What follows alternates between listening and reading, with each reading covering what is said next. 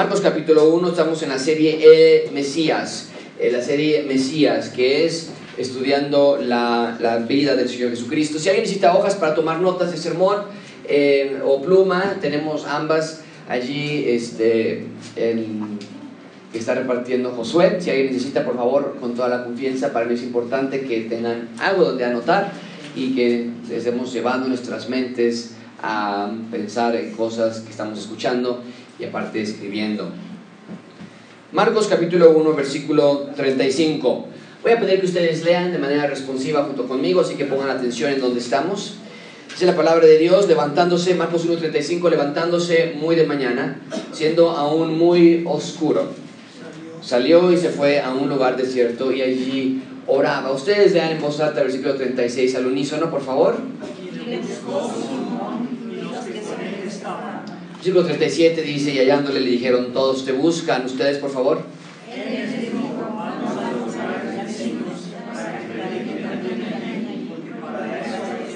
Subrayen esa frase, por favor, para esto he venido. Ese esto es un pronombre que está haciendo referencia a la predicación, para predicar, he venido.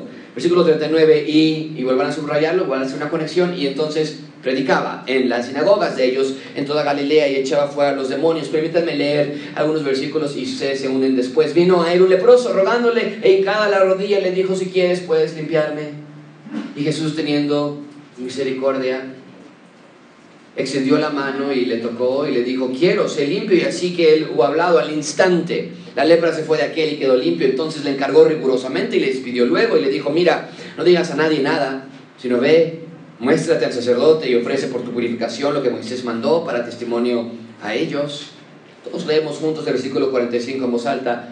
Pero oído él, comenzó a publicarlo mucho y a divulgar el hecho de manera que ya Jesús no podía entrar abiertamente en la ciudad, sino que se quedaba fuera en los lugares desiertos y venían a Él de todas partes. Señor, te damos gracias por este texto. Señor, venimos con necesidad de que nos hables. Señor, no te podemos ver.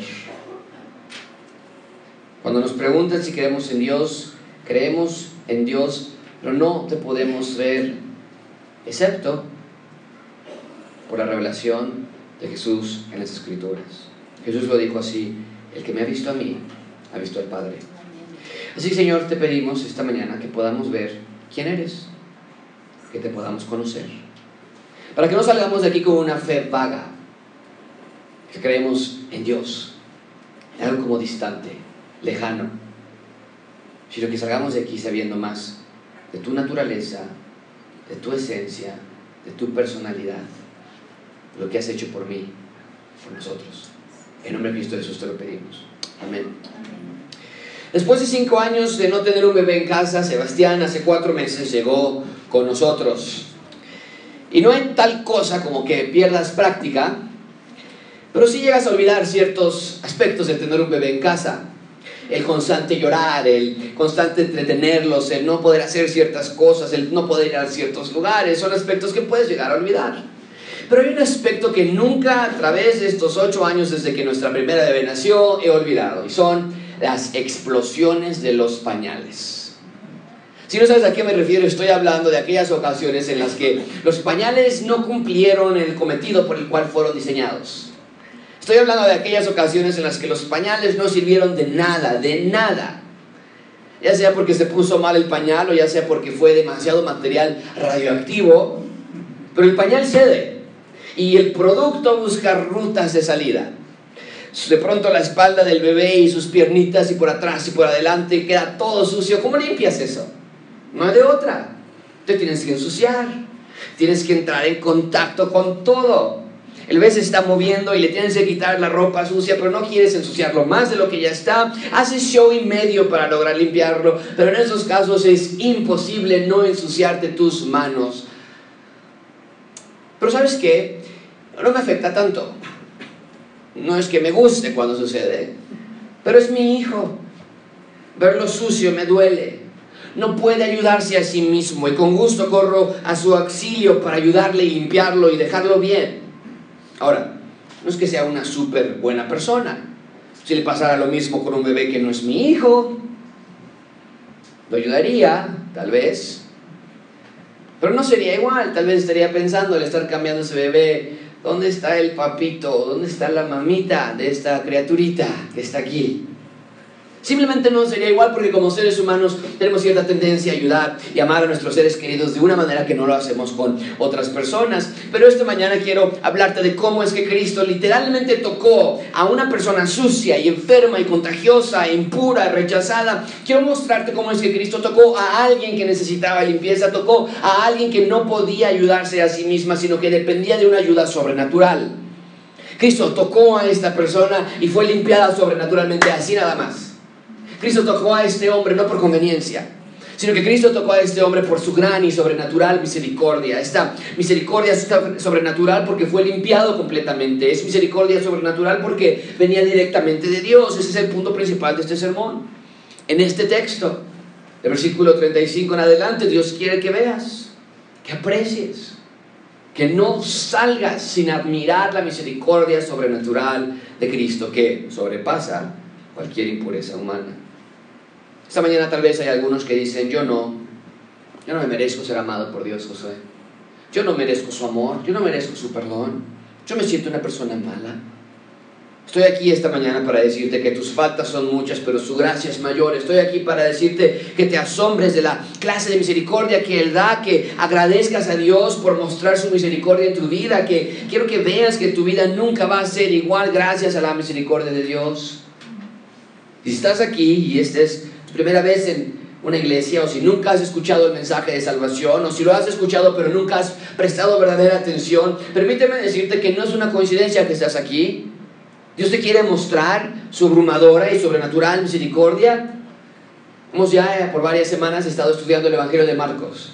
Y Marcos nos está dando una gran lista de las evidencias por las cuales se atrevió a decir en el versículo 1 que Jesús es el Mesías, el Hijo de Dios.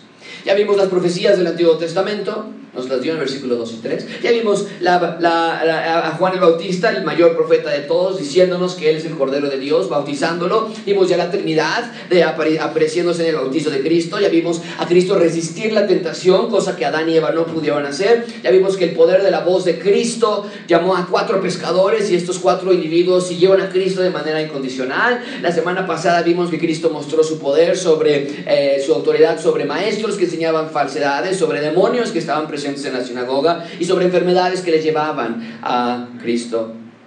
Y en efecto concluimos que Cristo es el Mesías, tiene autoridad sobrenatural. Pero hoy quiero presentarte que Cristo no nada más mostró autoridad sobrenatural, como lo vimos la semana pasada, sino que también mostró misericordia sobrenatural. Y esto es una evidencia más a la lista que ya eh, Marcos nos ha dado, de que Cristo es en, en efecto el Mesías del Antiguo Testamento, el que vendría a salvar al mundo de sus pecados. Hoy vamos a ver cuatro puntos. Vamos a ver la fuente de su misericordia. Número dos, la declaración de su misericordia. La demostración de su misericordia. Y finalmente veremos la proclamación de su misericordia. Así que comencemos con la fuente de su misericordia. ¿A qué me refiero con esto? Ven conmigo, versículo 35, levantándose, todos juntos leemos en voz alta, levantándose qué? Muy de mañana ¿Qué es para ti muy de mañana? 9 de la mañana para algunos jóvenes, 10 de la mañana para algunos de nosotros. Pero nos dice el texto, era aún muy oscuro. Si contamos que el día judío empezaba a las 6 de la mañana, seguramente eran las 4 de la mañana, 3 y media, 5 de la mañana. Y se levantó muy de temprano, muy de temprano, eh, muy de mañana, siendo aún muy oscuro, y salió y se fue a un lugar desierto y allí oraba. Mucha atención con este versículo, amigos, porque aquí tenemos el modelo máximo que debemos imitar. Tenemos a Dios Hijo, Cristo, que es 100% Dios, pero también es 100% humano, y vemos a Cristo actuar en esta faceta de 100% humano, levantándose muy de mañana, dice el texto, para orar. ¿Sabes qué quiere decir esto? Que en efecto hay un aspecto sobrenatural de la vida del cristiano. Dios nos ayuda a salir adelante. Él perdona nuestros pecados, nos limpia de toda maldad cada vez que confesamos nuestros pecados. Resistimos a Satanás que nos quiere tentar. Hay un aspecto sobrenatural. Pero que la vida del creyente tiene ese aspecto sobrenatural. Hay un aspecto natural que muchas veces descuidamos o ignoramos. ¿A qué me refiero con esto? Muy simple. Cristo se levantó temprano para orar. Punto. Un ángel no lo levantó. No llegó una nube y lo transportó a un lugar desolado para orar. Cristo en su humanidad, una humanidad igual a la tuya y a la mía, por cierto, se levantó temprano para orar, aún en obscuridad. Esto no era un milagro, no fue una fuerza sobrenatural. Y recuerda qué es lo que estuvo haciendo Cristo el día antes a este día. Lo vimos la semana pasada, lo tienen en sus Biblias en los versículos anteriores. Cristo pasó todo el día sanando a todos los enfermos que le traía, ¿no es cierto? Lo vemos en el versículo 32 que todo el día pasó, incluso cuando llegó la noche. Luego que el sol se puso, le trajeron todos los que tenían enfermedades y endemoniados. Recuerden, en su faceta de humano, Cristo era igual a nosotros. Se cansaba, se agotaba, le daba hambre, tenía sed. Y sin duda alguna, el estar trabajando a ese ritmo e intensidad le agotó físicamente ese día. Pero leemos que independientemente de eso, Cristo se levantó temprano a orar. ¿Por qué? Porque Cristo entendió mejor que nadie que la fuente de poder y de ayuda y de guía proviene del Padre y llega exclusivamente por medio de la oración. ¿Cuánto hemos minimizado nosotros el poder de la oración? Cristo oraba y oraba y oraba porque necesitaba esa dependencia con el Padre, necesitaba esa ayuda espiritual para vivir espiritualmente. Ya nos lo, nos lo había mostrado desde antes. Ustedes recuerdan que Cristo comenzó su ministerio de predicar el Evangelio y arrepiéntanse, el reino de Dios es cercano. ¿Ustedes recuerdan eso? Comenzó específicamente después de su bautizo. ¿Por qué se esperó hasta entonces? ¿Por qué Cristo no comenzó a predicar desde antes de su bautizo? Porque sabía que en su humanidad necesitaba de la ayuda del Espíritu Santo. El Espíritu desciende en forma de paloma sobre Cristo en su bautizo, dando a entender que el Espíritu había sido vertido totalmente en él y solo entonces, ahora sí, Cristo comienza su ministerio. Pero ese hecho tan espectacular, el que la paloma haya sido puesta sobre Cristo, no quiere decir que todos los días no necesitaba de vivir una vida dependiente en oración. Mucha atención con esto, amigos. Hemos creado la idea de que la oración es para que Dios responda a nuestros pliegos petitorios. Pensamos que la oración es para que Dios cambie nuestras circunstancias y en algunos casos tiene cierta verdad. Nos acercamos a Dios cuando alguien está enfermo. Nos acercamos a Dios cuando tenemos una necesidad. Pero Cristo no está modelando esto como una prioridad en su propia vida de oración. Si la oración es simplemente un Dios dame, Dios sana, Dios provee, Dios quiero, Dios necesito, entonces no estoy viendo a Dios como un Padre amoroso, sino como una lámpara mágica. Amigos, no, la oración es primordialmente para obtener, no, no es primordialmente para obtener mis deseos. La oración es para cultivar una amistad con Dios. Orar es hablar con Dios. Orar es estar cerca de Dios, diciéndole cómo te sientes, pidiendo guía para tu vida. Algunos de nosotros decimos, nos desestresamos, tengo que ir a hacer ejercicio para desestresarme. Algunos de nosotros decimos, tengo que ir a correr para desestresarme. Algunos decimos, no quiero ver a mi esposa para desestresarme, no quiero ver a mi esposo para desestresarme. Pero Dios dice que la única manera de desestresarte es que Dios escuche tus problemas. La oración es para que tú te ajustes a la voluntad de Dios, no que para Dios que se ajuste a la tuya. La oración debe ser central en la vida del creyente. La oración es nuestra válvula de escape a nuestras presiones. Él ha visto todo lo malo que te ha pasado. Cuando te defraudaron, cuando te, eh, diagnosticaron una enfermedad, cuando no te pagaron, cuando te hace falta dinero, cuando te robaron, cuando tus padres te trataron mal, cuando abusaron de ti, cuando explotaste contra tus padres o hijos o esposo o esposa. ¿Por qué no entonces acercarte a Dios y hablar con Él al respecto? La oración es para recordar la escritura, para meditar la escritura mientras oras, para pedir ayuda a Dios. Pablo lo dice así en 1 Tesalonicenses, orad sin cesar. Hemos llegado a pensar que la oración no es tan efectiva como algunos la creen, que las cosas van a pasar con o sin la oración. Pero Cristo lo explicó así en Mateo 7:9, ¿qué hombre hay de vosotros? Hoy estamos celebrando el Día del Padre ¿Qué padre hay entre ustedes? Que si su hijo le pide pan, le va a dar una piedra. O si su hijo le pide pescado, le va a dar una serpiente. ¿Quiénes de nosotros haríamos algo así? No siquiera con no, nuestro hijo, con cualquier otro niño que se acerque a nosotros. Cristo dice entonces, si ustedes son malos, imperfectos, pecadores, son seres humanos, si ustedes saben dar buenas dádivas a sus hijos, cuanto más vuestro Padre que está en los cielos dará buenas cosas a los que la pidan. Amigos, para ser espirituales necesitamos el poder del Espíritu Santo. no es la gran ciencia, no es la gran doctrina, no es una enseñanza que no sabías. Si quieres ser espiritual, si quieres vivir espiritualmente, necesitas la ayuda del Espíritu Santo. Ora, medita las Escrituras. No es algo que requiera un milagro, no es algo que sea sobrenatural, no es algo fuera de tus fuerzas. El levantarte temprano no debe ser un milagro para orar, para pasar tiempo con Dios. No digas que no tienes tiempo, es una bofetada a Dios.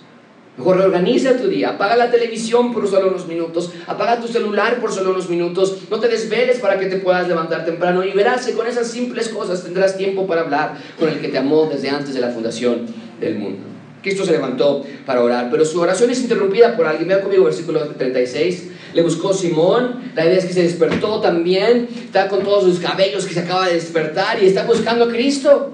Y dice, le buscó con los que en él, él estaban y hallándole le dijeron, todos están buscando. ¡Wow! Diríamos nosotros. ¡Qué buenas noticias! La gente está buscando a Cristo, ¿no? ¿Pensaste que Jesús era el único que se levantó muy de temprano ese día? No, también las personas se levantaron muy de temprano para buscar a Cristo pensaríamos que la gente está respondiendo, ¿no es cierto? Pero no es así. La posibilidad, mucha atención por esto, la posibilidad de salud y bienestar terrenal cegó los corazones de las personas. Lo único que ellos querían era su propio bien. Las personas de Capernaum no estaban buscando al Mesías, sino que estaban detrás de los beneficios del Mesías. Y no estoy diciendo que está mal acercarte a Dios cuando tienes problemas o necesidades. De hecho, Cristo nos acaba de decir, pidan y Dios les va a dar buenas dádivas. Pero esa promesa viene solamente después de la orden de buscar primeramente el reino de Dios y su justicia. Y la gente de Capernaum veía el reino de Dios, Cristo decía se ha acercado, veían los milagros y las enfermedades siendo sanadas y decían, no, gracias, sí, danos los milagros, sí, danos la salud. ¿Qué tal tú? No busques a Dios sin querer también seguirle, amigo. No seas como ellos que se agolpaban desde temprano en la puerta y decían, hey, ¿dónde está el que sana? Queremos, estamos enfermos, tráenos aquí al que está sanando, buscando al que los podía ayudar, pero no querían al que los podía transformar, buscando al que podía curar sus enfermedades, pero no querían al que podía perdonar sus pecados. Sé una persona espiritual mediante el depender de Dios por medio de la oración. Así lo hizo Cristo.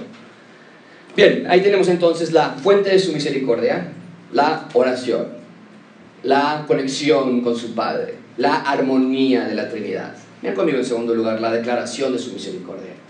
La declaración de su misericordia, versículo 38, Él les dijo, vamos a los lugares vecinos para que, ¿qué? Predique también allí, porque para esto he venido. Amigos, Cristo no vino a jugar a la tierra cuando Pedro se acerca y les dice a Cristo, Jesús, no vas a creer lo que está pasando. Son las 4 de la mañana, pero están todos afuera esperándote. Jesús termina su oración y le dice, Pedro, vámonos de aquí. Vámonos. Llegó a Capernaum y predicó el mensaje. Hizo milagros para demostrar su autoridad como Dios. Pero la gente no quiso arrepentirse y ser parte del reino de Dios. El llamado es magistral, no es cualquier cosa. Ser parte del reino de Dios quiere decir ser parte de la protección de Dios, quiere decir que somos reconciliados con Dios. Pero la gente de Capernaum se fue por lo inmediato y por lo terrenal. Y vean en la pantalla que Cristo entonces toma la decisión de irse para continuar haciendo milagros. ¿Es lo que dice el texto? No. Él les dijo, Vamos a los lugares vecinos para sacar más demonios. ¿No es cierto? Está en la pantalla. Vámonos para que predique también allí. ¿Sabes qué me deja ver esto? En primer lugar, veo que la prioridad de Cristo es la predicación de su palabra. Se que la semana pasada Cristo no vino a hacer milagros primariamente, sino que vino a enseñar, Cristo vino a predicar. Esa es la manera en la que la transmisión de la verdad de Dios se realiza. Por eso en Gracia Abundante no queremos ser una iglesia conocida por nada más que la predicación de la palabra de Dios. Predicamos palabra por palabra, no nos saltamos nada. ¿Cuántos de nosotros no hemos estado en predicaciones donde el pastor es casi un comediante? chiste tras chiste o historia tras historia de lo que Él hizo, lo que Él ha logrado. No aquí, amigos. Este púlpito solamente es para la lectura de la Biblia y la explicación del texto. ¿Por qué? Porque ese es lo que Cristo hizo, ese es nuestro modelo. La palabra predicación tiene la idea de publicar o de proclamar. Cristo vino a proclamar el Evangelio de Dios, vino a advertir a las personas que el reino de Dios se ha acercado, el reino de Dios se había inaugurado y la única manera de poder entrar a ese reino era mediante el arrepentimiento y creer en el Evangelio. Marcos capítulo 1. Y pronto Cristo va a regresar otra vez, va a instalar su reino milenial y es nuestra labor la de también proclamar y publicar y predicar el Evangelio de Dios para que todo aquel que le crea no se pierda más, tenga vida eterna. Entonces veo que la prioridad de Cristo es la predicación de la palabra. ¿Cuál es tu prioridad de Cristo, con Cristo? Porque nuestra iglesia no puede crecer, no puede crecer solamente a base de que otras personas vengan sino que tiene que crecer a través de que Cristo salve a personas también. En segundo lugar, veo que la predicación de Dios tiene cierta, cierta prórroga. Cristo dijo, vámonos. Simón está nos están esperando allá afuera y todo un grupo de personas, Cristo dice, se acabó. Vámonos de aquí. Los que escuchaban, escucharon, Simón. Los que no quieren creer, que no quieran creer. Simón, los que me quieren seguir, que me sigan. Ahora, esto no es la última vez que va a estar en Capernaum predicando, no estoy diciendo que no habían, habría de llegar más oportunidades en el futuro para escuchar a Cristo, pero amigos, el punto es que hay un límite para la predicación de la verdad. ¿Cuántas veces tenemos que escuchar que tenemos que creer en Él? ¿Cuántas veces? ¿Cuántas veces chicas jóvenes tienen que escuchar que su cuerpo es el templo de Dios? ¿Cuántas veces chicos jóvenes tienen que escuchar que tienen que resistir al diablo? ¿Cuántas veces adultos tienen que escuchar que la iglesia en casa no es opcional para ti o tu familia o tus abuelos o tus nietos o lo que sea? Amigo, la predicación tiene un límite. Porque sabes qué va a pasar cuando escuches y escuches, pero no obedezcas al respecto, tu corazón se va a endurecer. Las palabras van a caer frías a un corazón congelado. No vas a decir, este es mi cuerpo. No vas a decir, no quiero resistir al diablo. No vas a decir, no tengo tiempo para iglesia en casa. Cuando escuches sin que haya una acción, lo único que cosecharás es que tus oídos se vuelvan sordos. Por eso cuando Cristo predicaba, en muchas ocasiones Él decía, el que tiene oídos, oiga. ¿Sabes qué quiere decir eso? No está hablando de oídos físicos, sino está hablando de oídos espirituales.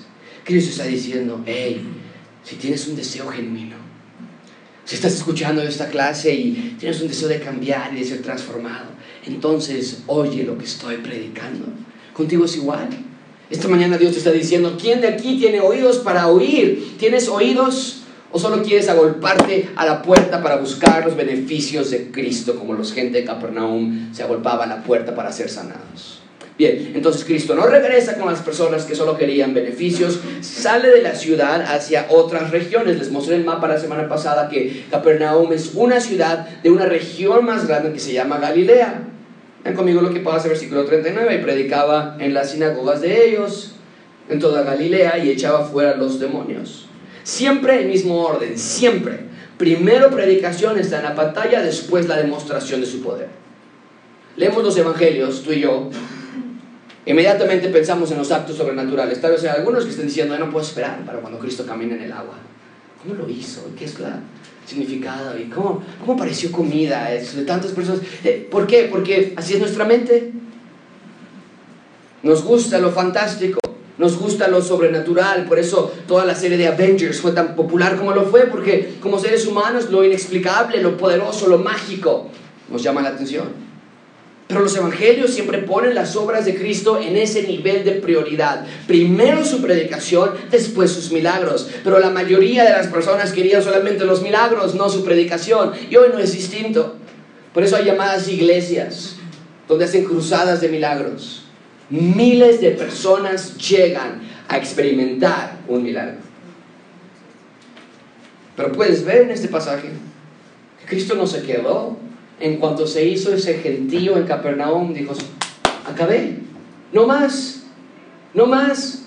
Yo no quiero miles de personas buscando mis milagros, yo quiero seguidores verdaderos, aun cuando solamente sean cuatro, hasta este momento. Hoy esta clase de charlatanería solamente enriquece ilegalmente a estos servidores de Satanás que engañan a la gente con milagros y aprovechan del interés humano de tener salud y bienestar. Y la gente cae, porque van a hacer todo lo posible para vivir bien y para vivir para siempre. Es lo que quisiéramos como seres humanos. Sin darse cuenta del que el único que puede darnos vida buena y eterna es Cristo. ¿Cuál eres tú esta mañana? ¿Eres un seguidor de Cristo o eres un simple buscador de sus beneficios? Bien, ya vemos entonces la fuente de la misericordia, la oración, conectándose con su Padre por medio de estar en una vida espiritual. Vemos también la declaración de su misericordia, que es ir a predicar a otras regiones, ir a esparcir el Evangelio. En tercer lugar, ven conmigo la demostración de su misericordia. La demostración de su misericordia. Versículo 40. Vino a él un ¿qué? Leproso. Un leproso. No hay nada peor que la lepra. La lepra es una de las peores enfermedades que alguien podía tener en esa era. Es una enfermedad que afecta el sistema nervioso periférico. Ataca la piel, vías respiratorias, ojos. Era virtualmente incurable en ese entonces, altamente contagiosa. De tal modo que cuando alguien tenía lepra en ese entonces, Dios había instituido que tenía que avisar a las personas de su mal. Y había tres diferentes etapas de anunciamiento de que tenías lepra. Nos dan las instrucciones en Levítico 13:45. El leproso, en quien hubiere llaga, en primer lugar, una manera pública de demostrar que está enfermo, tenía que llevar sus vestidos que rasgados. No nada más eso, su cabeza tenía que estar que para que visiblemente las personas que caminaran cercanos a él pudieran ver el efecto de la lepra en su cara, en su rostro, particularmente en sus ojos y su nariz. Y el tercer nivel de protección para las personas que estaban sanas era gritar, inmundo, inmundo. Y entonces tú ibas caminando por la calle y encontrabas a alguien ahí te alejabas de él. Era una ley higiénica para evitar epidemias por ley tenían que estar fuera, gritando, inmundo, inmundo, desterrados de la ciudad para salvar a los que estaban dentro de la ciudad, para que ellos no se enfermaran. Vivían solos o vivían entre grupos de leprosos. Esta enfermedad corroía el cuerpo, corroía las extremidades y finalmente acababa con sus vidas, pero no nada más eso sino que por ley, mucha atención con esto, por ley, nadie sano podía tocar a un leproso. Si alguien sano tocaba a un leproso, ahora la persona sana era considerada inmunda. Y tenía que guardar ahora ciertos días de cuarentena sin contacto con nadie para ver que él no haya sido contagiado también. La ley de Israel decía que el tocar a un leproso era igual que el tocar a un cadáver. Así se veían a los leprosos, como muertos andantes. Simplemente no lo hacías. No era higiénico, era peligroso, era grotesco tocar las heridas la piel de un leproso. ¿Por qué alguien querría tocar a una persona con esa enfermedad? Estaban socialmente desahuciados, físicamente perdidos, médicamente sin esperanza, sin ayuda, sin médicos, sin alguien que les pueda limpiar hasta que Cristo llega. Y versículo 40, este leproso le ruega, y se pone de rodillas y le dice, si quieres, puedes limpiarme. Este leproso se acerca a Cristo porque evidentemente había escuchado que Cristo sanaba en otras regiones de Galilea. La ley que Moisés había dado al respecto con personas con lepra no le ayudaba a este leproso, al contrario, lo condenaba. Ayudaba a los sanos, pero no le ayudaba a él. El estar afuera de la ciudad no le ayudaba a él, ayudaba a los sanos, pero no le ayudaba a él. El estar sentado solo separado no le ayudaba y se acerca a Cristo en fe. ¿Por qué sabemos que tuvo fe? Porque claramente le dice, está en la pantalla, si quieres puedes limpiarme. ¡Wow! Él no le dijo, si puedes, límpiame. Soy tu experimento, trátalo, si no funciona no pierdo nada y si, y si funciona gané algo. No, Él dice, yo sé que eres capaz de limpiarme, tú tienes autoridad sobre la enfermedad, solo se trata de si quieres. Mucha atención, amigos. En un sentido similar, así es como nos encuentra Cristo a cada uno de nosotros. Nos encuentra solos, en pecados, desahuciados, muertos espiritualmente. La ley de Moisés tampoco nos ayuda a nosotros porque nos condena. a Guardar todos los mandamientos de la ley de Moisés no podemos. Romanos 3 nos dice que estamos fuera de la gloria de Dios. De la misma manera que los leprosos estaban fuera de la ciudad, nosotros desde Adán y Eva, la humanidad ha sido desterrada de la presencia de Dios, comenzando con Adán y Eva, al Dios sacarlos del huerto del Edén nosotros también decimos desterrados. Estamos igual que ese leproso. Pero nos acercamos con fe. Y decimos, Cristo, si quieres, puedes limpiarme. Limpiarme de mi pecado, de mi pasado, de mi maldad, de mi futuro, de mis iniquidades. La idea es que decimos, Señor, por favor, te ruego que me limpies. Es exactamente lo que estaba haciendo este hombre, rogando por misericordia, por gracia, por ayuda, por limpieza, por vida. Nadie más me puede ayudar, Cristo. Solamente tú tienes autoridad sobre las enfermedades. Estoy imposibilitado de ser ayudado por otros. Estoy imposibilitado de ayudarme a mí mismo. Y rompo entonces todo el protocolo que la ley había impuesto sobre él. Porque encontró a alguien que estaba sobre la ley. Y con sus ropas rotas. Y con su carne descubierta. Con su terrible odor. Y su contagiosa enfermedad. Se acerca a Cristo para pedir ayuda. Así es contigo. Isaías lo dice así. Si bien todos nosotros somos como sociedad, todas nuestras justicias como trapo de inmundicia. Esta semana sí leí la Biblia todos los días. Esta semana sí me porté bien. Esta semana no nos peleamos. Y Dios dice, tu justicia aún es como trapo de inmundicia. Caímos todos nosotros, como la hoja y nuestras maldades nos llevaron como viento. ¿Te das cuenta? Dios nos ve de la misma manera que la gente veía a este leproso. Nos ve caídos, nos ve nuestro malestar causado por la naturaleza pecaminosa implantada en nosotros y no te lo tengo que contar. Negarlo sería imprudentemente negligente o ingenuo. Todos los que están presentes aquí esta tarde han sido tocados de alguna manera u otra por el pecado. Vivimos en una sociedad donde nos roban, secuestran, asesinan, nos defraudan, nos extorsionan, hay corrupción en todos los niveles de gobierno, esposas que dejan a sus esposos, esposos que engañan a sus esposas, madres que gritan, padres que pegan, hijos rebeldes a sus padres, cuerpos que se enferman, cuerpos que decaen, hay materialismo, hay sed por dinero, hay adicciones, hay males sociales causados por individuos, hay cárteles que se nutren del dinero de gente que busca apagar su insaciable sed por placer. Hacemos trampas, lastimamos con nuestras palabras y por sobre todas las cosas nos olvidamos y nos apartamos de Dios, dudamos de su bondad, decidimos nuestro propio camino. Claro que Dios está en lo correcto en vernos caídos y pecadores que el viento nos lleva por nuestro mal. Pero al igual que ese leproso, nosotros recibimos su misericordia sobrenatural si tan solo nos acercamos a Cristo y rogamos que nos limpie. Señor, limpianos. Si ya eres salvo, se dijo, soy yo, estoy limpio. En realidad, para ti este mismo mensaje. Acércate a Cristo y ruega que te continúe limpiando, que, que te continúe purificando, que te continúe mostrando las áreas en las que necesitas cambiar, que te ayude a continuar en tu proceso de santificación. Y ora, ruega hoy mismo, rodillas en tu casa y di Salmo 51, 10, crea en mí, oh Dios, un corazón limpio. Renueva un espíritu recto dentro de mí. No es lo que estaba haciendo el, leproso, Cristo, si quieres, límpiame. Pero requiere que voluntariamente llegues a Cristo. No va a suceder sin que confieses tus pecados todos los días. De otra manera, no hay posibilidad que Dios te pueda limpiar. Es lo que prometió en primera de Juan 1.9. Sí y solo sí. Es uno de los condicionales más altos. Sí, solo sí. Confiesas tus pecados. Entonces Él es fiel y justo para perdonar y limpiarte de toda maldad. Solamente si confesamos nuestros pecados, Él nos limpia de toda maldad. Así que no lo tomes a la ligera.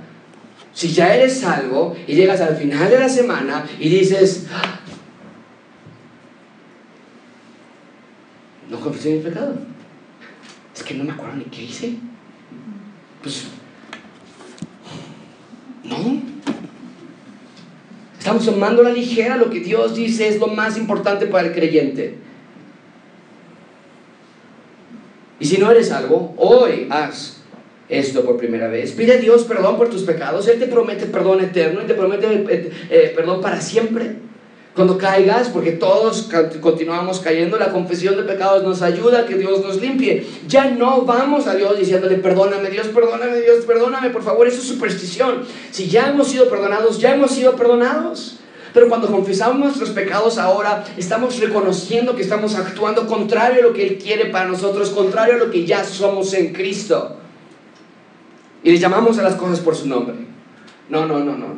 No es que me alteré, grité. No, no, no, no es que me hicieron enojar, maldije.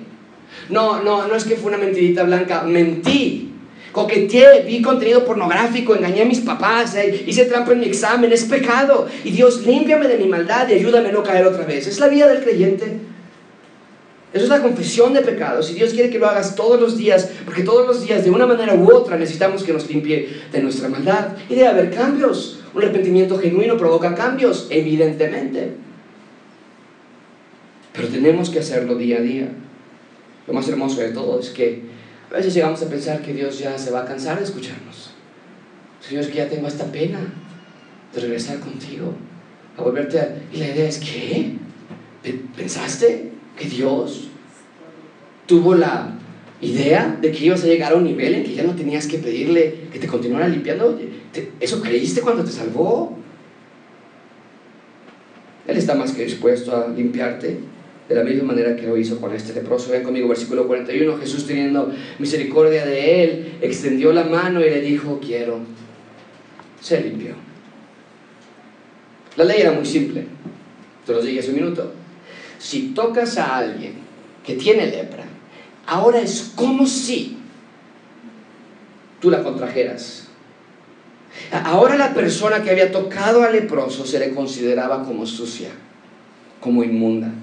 Y les dije que tenía que estar ciertos días en cuarentena para asegurarnos que no estaba enfermo y que el resto del pueblo iba a estar bien. Era imprudente por tu propia familia, por tu propia salud, por otros, tocar a alguien con lepra pero no para Cristo. Es una demostración que dejó a las personas que estaban alrededor boquiabiertas, sin miedo, sin titubeo, sin vergüenza, Cristo extendió su mano y ante la mirada de todos los presentes tocó a este enfermo de la lepra. Cuando nadie lo podía tocar por la ley, Cristo lo tocó por misericordia. Cuando nadie lo querría tocar por no enfermarse, Cristo lo tocó por gracia. Cuando nadie querría acercarse a Él, Cristo se acercó a Él por amor. ¿Por qué? Mucha atención con esto, amigos, porque la enfermedad es naturalmente incurable, pero la misericordia de Dios es sobrenaturalmente poderosa. En otras palabras, ocupando la canción que cantamos nosotros, la letra, la enfermedad era mucha, pero su misericordia es mayor. Y Dios hace un intercambio, dame tu enfermedad y yo te doy mi salud.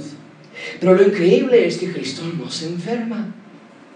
Porque la misericordia sobrenatural de Cristo es mucho más poderosa, mucho más extensa, más grande, más limpia, más efectiva, más asombrosa que cualquier enfermedad. La enfermedad se neutraliza la, enfermedad desaparece ante el poder de la limpieza y perdón y misericordia sobrenatural de Cristo. Y lo que Cristo estaba mostrándonos a través de ese ejemplo no es que Cristo es un doctor. Lo que quiero que te lleves de esta ilustración es que digas, wow, lo sano de lepra. Pero yo no tengo lepra. Lo que estamos viendo aquí es como si Cristo nos estuviera dando una lección objetiva, una ilustración. Es como si nos dijera, hey, voy a aprovechar este evento para mostrarte la misión por la que vine a la tierra.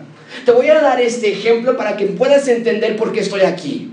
No vine a limpiar nada más a los leprosos. Vine a absorber, de la misma manera que estoy absorbiendo esta enfermedad de lepra y la estoy neutralizando, de la misma manera es que estoy aquí en la tierra para absorber la, gama, la más grande enfermedad de todas, el pecado implantado en nuestro ser.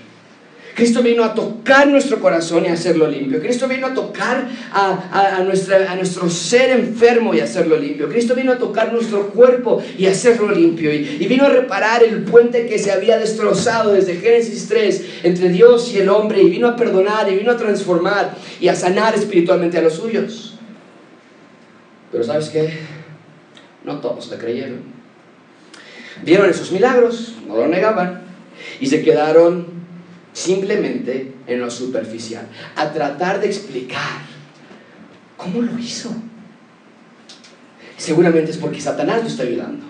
No, seguramente es porque está rompiendo la ley y es el enemigo de Dios. tratando de explicar, Él no puede ser el Cristo. Tratando de explicar, definitivamente Él no es Dios. Se quedaron con lo inmediato simplemente. Les impactaba ver los milagros, ¿a quién no? Pero nunca les impactó su corazón no se dieron cuenta de que esto no era un show o un circo de milagros, sino que era un reflejo de lo que Cristo vino a hacer. Con cada milagro que el Señor Jesucristo hacía, era para que ellos pudieran quitarse sus lentes naturales y decir, wow, lo que Dios está, lo que Cristo está enseñándonos es que vino de la misma manera que está haciendo sus milagros, a hacer el milagro más grande de todos, que es rescatar mi pecado, perdonarme a mí. Su mismo nombre lo quería decir. Jesús significa Yahweh salva y no lo quisieron ver, sino que a los suyos vino y los suyos no lo recibieron. Cristo demostró su autoridad sobre otros maestros. Cristo demostró su autoridad sobre demonios y enfermedad. Pero en este evento vemos su misericordia sobrenatural porque vemos que Cristo es movido a misericordia. ¿No es lo que dice el versículo 41? Jesús teniendo misericordia de él, extendió la mano y le tocó y le dijo, quiero, se limpió. La misericordia de Dios es el no darnos lo que merecemos. Como personas que naturalmente estamos en rebeldía contra Dios, merecemos ser ignorados por Dios, ¿no es cierto? Dios podría decir, todos están descarriados como ovejas, todos cada cual es por su camino, todos son como trampos de inmundicia, nadie busca a Dios, nadie quiere lo bueno. Romanos 1 nos enseña la culpabilidad del hombre, nadie quiere nada conmigo, se acabó entonces. Pero la misericordia de Dios es sobrenatural en el sentido de que no nos da lo que merecemos, sino que nos da gracia por medio de Cristo. Es lo que estamos viendo en este episodio. Este leproso estaba caminando a morir siendo leproso.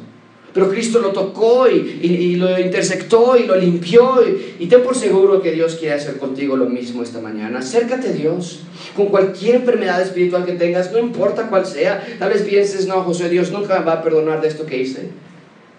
O tal vez pienses, no, Dios, Dios no me puede ayudar a salir de este pecado, es demasiado grande. O tal vez estés sentado aquí y estés pensando si alguien se enterara de lo que estoy haciendo, o de lo que hice, o de lo que pienso hacer mañana o esta semana.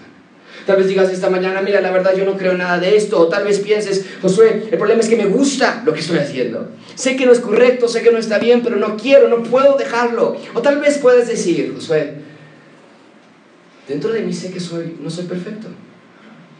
Pero honestamente, no puedo pensar en algo malo que esté haciendo. No puedo pensar en algo malo que esté envuelto. Te digo esta mañana, cualquiera que sea tu caso, acércate a Cristo en este mismo momento, ruega que te limpie de lo que sea que necesites limpieza, que te abra tus ojos, que examine tu corazón, porque aquí está lo más hermoso. Cristo solo quiere que te acerques y que te muestres tal y como eres, Él hará el resto. Ven conmigo, versículo 42. Así que él hubo hablado al instante la lepra se fue de aquel y quedó limpio. Al instante. La lepra tomó mucho tiempo para llegar hasta el grado en el que estaba, pero la limpieza tomó un instante. Él limpió a este leproso y lo puede hacer contigo también. Versículo 43, entonces le encargó rigurosamente y le despidió luego y le dijo, mira, no digas a nadie nada, sino ve, muéstrate al sacerdote y ofrece por tu purificación lo que Moisés mandó para testimonio a ellos.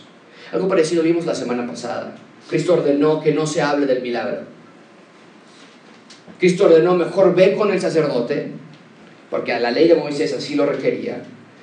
El que pensaba que estuviera sano de la lepra tenía que presentarse con el sacerdote para que él certificara que en efecto estaba limpio. Y Cristo lo hace así porque si su fama iba a ser solo por haber sanado a alguien. La gente lo querría solamente para eso. Pero Cristo quería que lo conocieran por su predicación, por su enseñanza, por la proclamación de la verdad. La gente querría nada más un salvador físico, un salvador político. Y Cristo no quería eso. Ven conmigo el último punto, la proclamación de su misericordia. La proclamación de su misericordia, versículo 45, pero oído él, comenzó a publicarlo. ¿Cuánto? Mucho.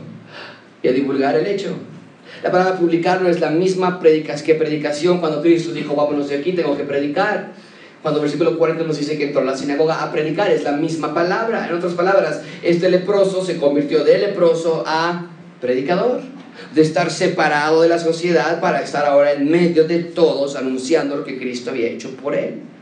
Ahora no estoy diciendo que él se convirtió en un predicador del Evangelio, no. Estaba proclamando, estaba publicando lo que le había pasado a él personalmente, su testimonio personal. Estaba enfermo, Cristo me sanó.